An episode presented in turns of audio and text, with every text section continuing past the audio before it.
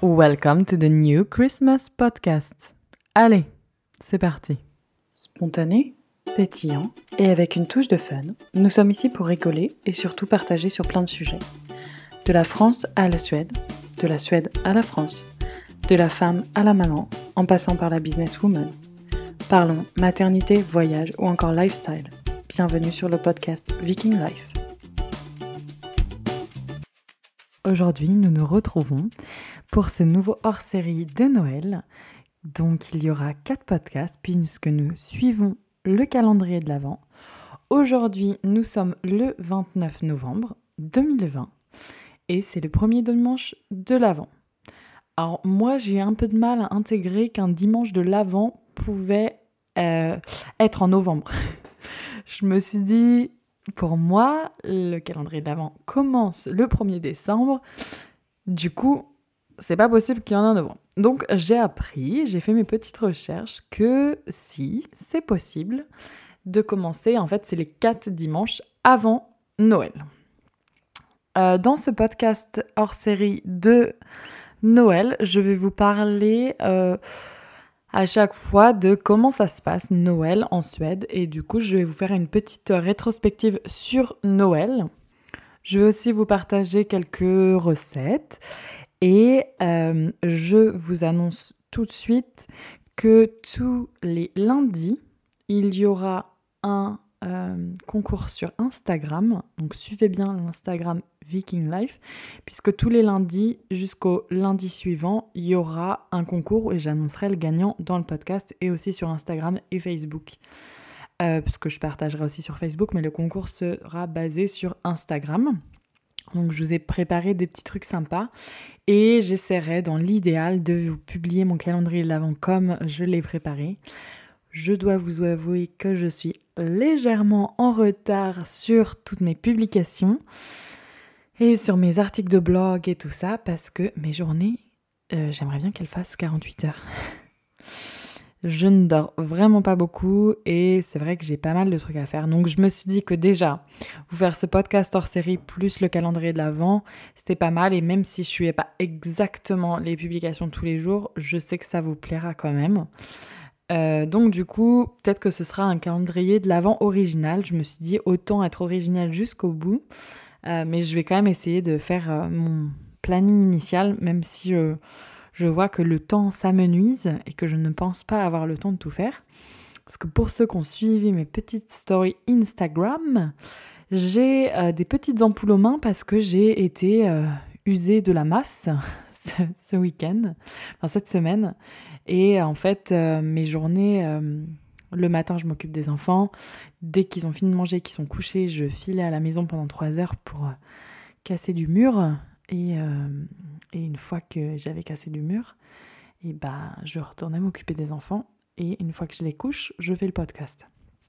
Donc, je n'ai pas fait de sieste. Et mon déficit en sommeil, c'est légèrement agrandi, nous sommes passés sur encore du next level. Je ne sais pas quel est le prochain next level, mais je pense que le prochain next level, c'est de prendre du temps pour moi et de me reposer. Donc voilà. Euh, donc du coup, nous allons parler Suède et nous allons parler calendrier de l'Avent. Enfin, calendrier de l'Avent. L'Avent. Alors déjà, moi quand je suis arrivée en Suède, j'ai été hyper impressionnée d'un truc. C'est que les Suédois que ce soit en période de Noël ou non, mettent des lumières aux fenêtres, surtout en hiver, puisque en fait, vu qu'il fait noir tout le temps ou 90% du temps, ils mettent des, lumières à leurs fenêtres même quand ils sont pas là pour que ce soit chaleureux dans les villes et qu'on pense qu'il y ait quelqu'un à la maison et que du coup il y ait comme une présence et que en fait ça fasse pas abandonner et tout noir quoi. Donc du coup, Oscar a gardé cette euh, petite euh, habitude et il laisse notre lumière allumée devant de la maison H24. Ça attire un petit peu la curiosité de mes voisins puisqu'ils sont venus me voir en me disant Madame, vous avez oublié d'éteindre la lumière, elle est tout le temps allumée, je pense qu'il y a un problème. Et j'étais là Non, non, c'est juste que mon copain est suédois et qu'il adore laisser allumer sa lumière. Ça s'est légèrement senti sur la facture, même si Oscar ne pense pas que ça a une grande incidence. Mais moi, je voit aussi l'impact écologique et budgétaire, mais Oscar voit plutôt l'impact chaleureux et que on est en France, on fait pas exactement pareil que les autres, donc ça, ça lui plaisait beaucoup.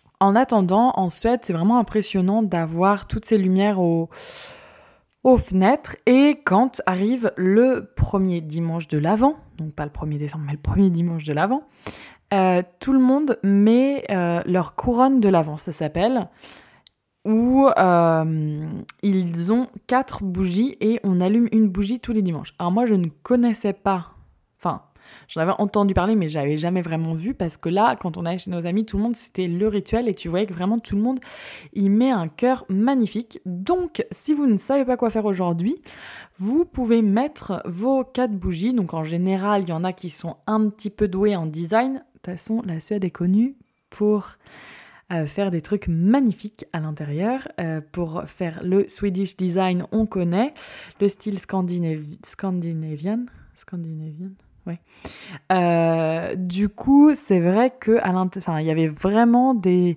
personnes qui géraient leur couronne de l'avant. Donc euh, moi, j'étais un petit peu dans les petits joueurs, si je, je, peux, je peux, dire ça, parce que j'avais juste mis quatre bougies sur des chandeliers.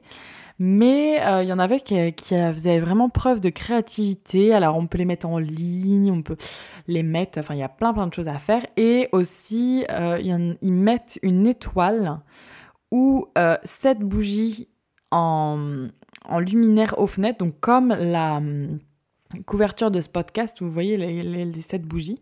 Donc ça, c'est euh, aussi très très commun et on le met euh, tous les ans aux différentes fenêtres de la maison. Donc si on a plusieurs fenêtres, on a plusieurs lumières et euh, c'est vraiment un truc qu'on fait. Donc là, on l'a pas fait cette année parce que j'ai pas encore toutes mes décos de Noël, mais on le fera certainement parce que c'est vraiment super sympa.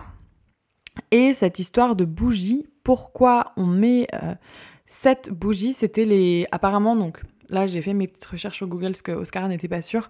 Ça vient d'Allemagne et c'était inspiré de une bougie par jour.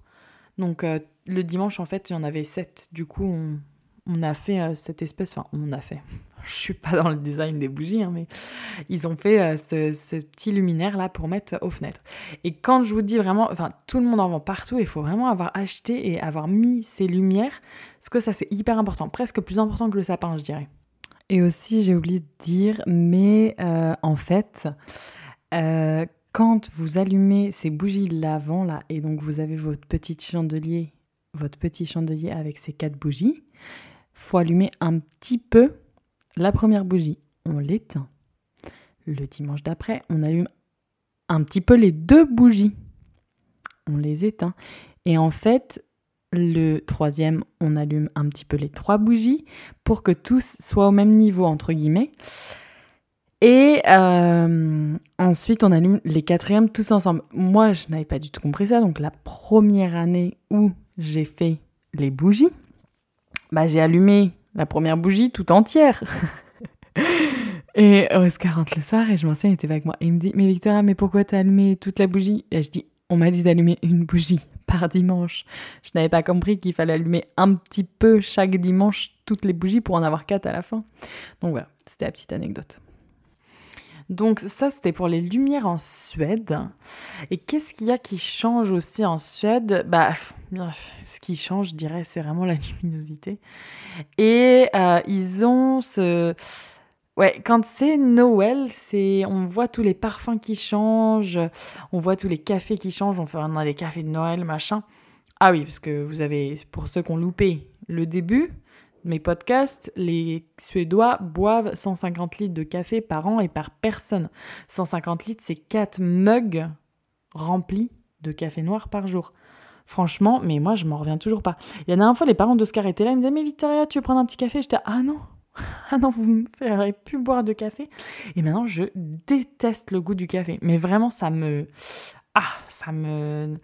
Non, j'aime pas du tout. Donc, euh, du coup, je ne bois jamais de café. Vous me ferez pas boire un café. Et pourtant, j'adore euh, le goût café en gâteau ou des choses comme ça. Après, qu'est-ce que je n'aime pas en gâteau? Ça, c'est une surprise. Personne ne le sait. Même moi. Non, mais euh, du coup.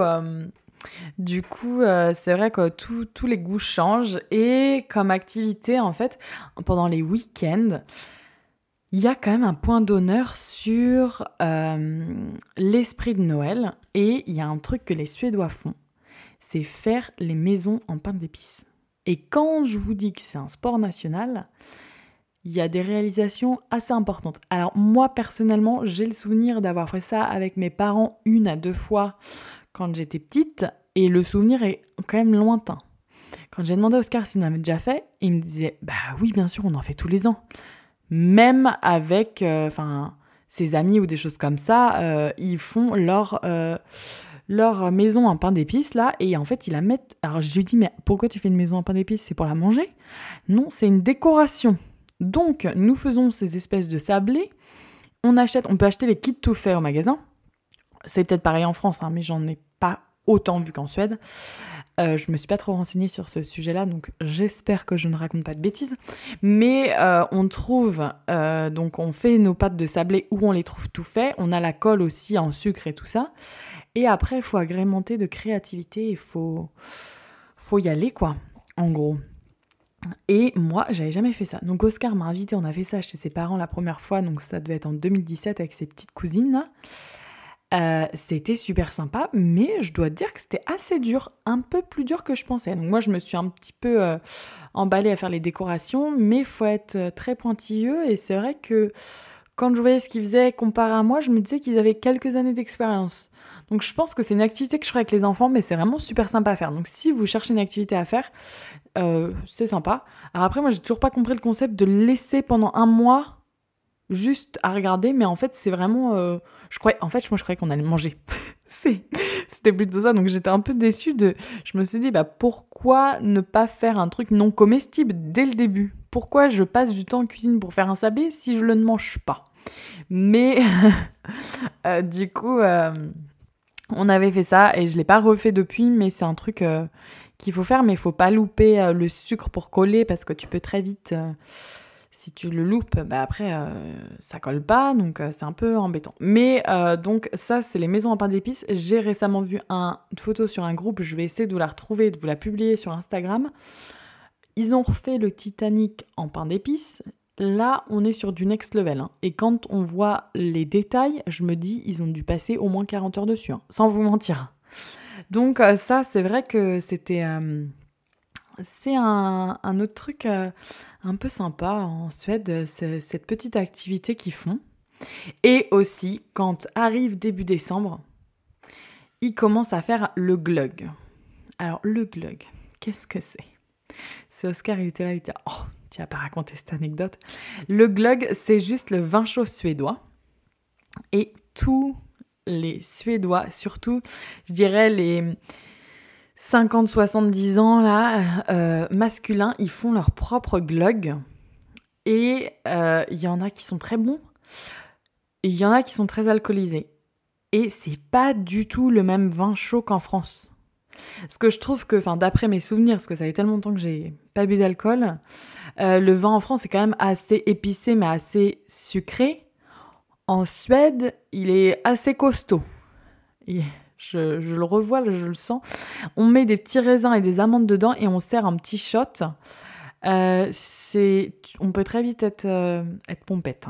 Là, ça sent le vécu, mais euh, je me souviens, maman s'était fait avoir aussi. Parce que il y a des anecdotes comme ça. mais non, le glug, et du coup, on peut le faire à plein, plein de. On peut le faire nous-mêmes assez facilement. Et en général, il y a de la vodka à fond dedans. Et du coup, ils mixent vodka et vin. Donc je vous laisse imaginer le truc.